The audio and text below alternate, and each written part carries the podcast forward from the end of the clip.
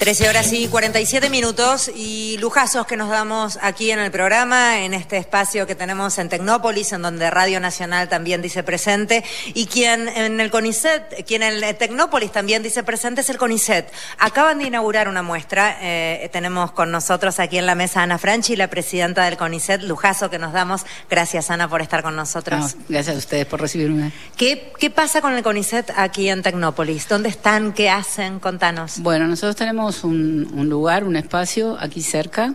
Eh, del espacio de Radio Nacional, donde todos los años mostramos qué es el CONICET, qué hace el CONICET, cómo uno puede hacer para entrar al CONICET.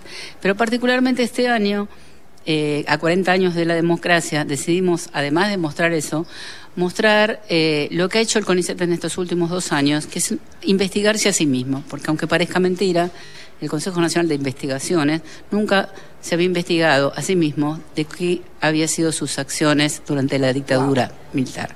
Entonces, en el año 2021 creamos la Comisión de la Memoria y esa comisión empezó a investigar qué había pasado y empezamos a encontrar personas que fueron detenidas desaparecidas, una complicidad de las autoridades de ese momento, que, por ejemplo, daban de baja a personas que ellos mismos sabían que estaban detenidas desaparecidas, y nos permitió reconstruir los legajos de esas personas, entregarlos a sus familiares, a sus compañeros, a sus compañeras.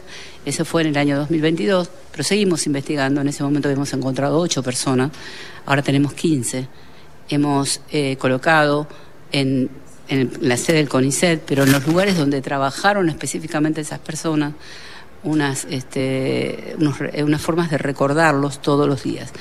Pero dijimos, esto estamos mostrándonos a nosotros mismos y es válido, pero queremos mostrar a la sociedad. Y Tecnópolis es un lugar donde pasan miles de personas y sobre todo de personas jóvenes.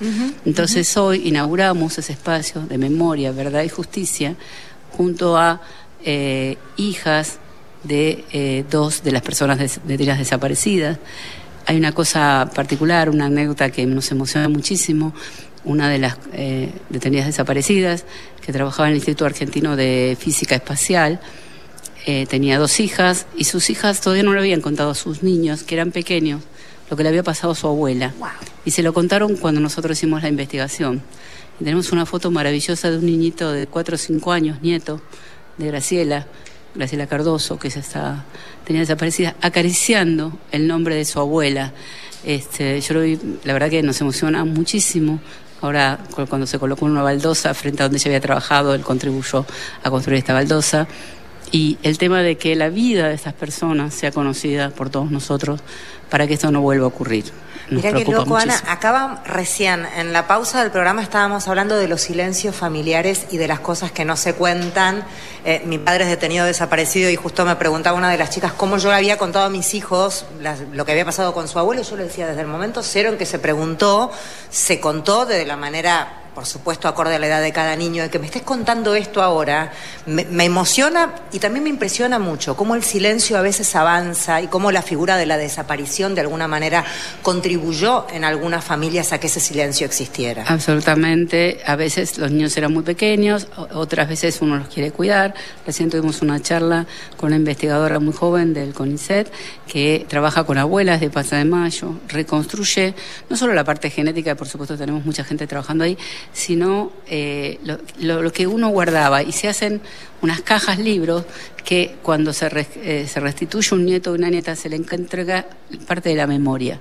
La memoria que son entrevistas, primero se entrevistaron a las abuelas porque sabíamos que todos somos finitos y ellas ya eran grandes, a sus compañeros, a sus hermanos, las cosas, a veces un juguetito. La otra vez estuvimos en CONICET y una hermana que busca a su hermana todavía dice, mi archivo es la valijita en la que mi abuelo tenía todos los papeles buscando a mi mamá y a mi papá. Eh, entonces, todas esas cosas, esa historia tan terrible, queremos que no se repita, que nos asusta mucho por lo que está pasando ahora en nuestro país, que parece mentira, pero hay cosas que se asemejan demasiado a esos años horrorosos. Yo cuando mis hijos eran chicos, eh, y se enteraron de lo que pasó en la dictadura, yo les decía, no se preocupen, esto no va a ocurrir nunca más. Y sin embargo están ocurriendo ciertas cosas. Así que más que nunca necesitamos memoria, verdad y justicia. ¿Qué te pasa cuando ves a todos esos pibes paseando en el pabellón y en esa muestra del CONICET? A mí, por empezar, Tecnópolis me emociona en sí misma, ¿no? Que una muestra de ciencia y la tecnología, recuerdo cuando el día que se inauguró hace unos cuantos años, en ese momento había fotos de, de CONICET, de CONEA, etcétera, un, corredor largo.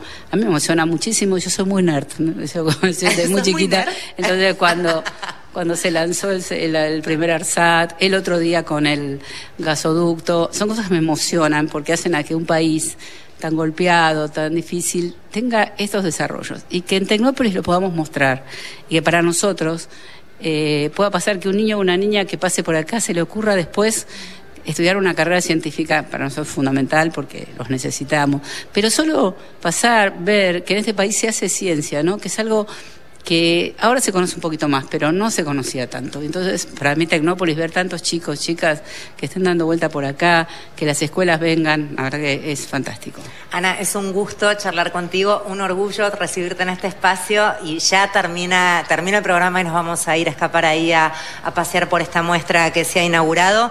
Eh, la sala Memoria, Verdad y Justicia del espacio del CONICET en Tecnópolis, con sus puertas abiertas para todo el mundo. Gracias. Gracias a vos y a todos los hombres y mujeres de la ciencia bueno, gracias en nombre de ellos y los esperamos. Gracias, Ana. Era Ana Franchi quien charlaba con nosotros, presidenta del CONICET.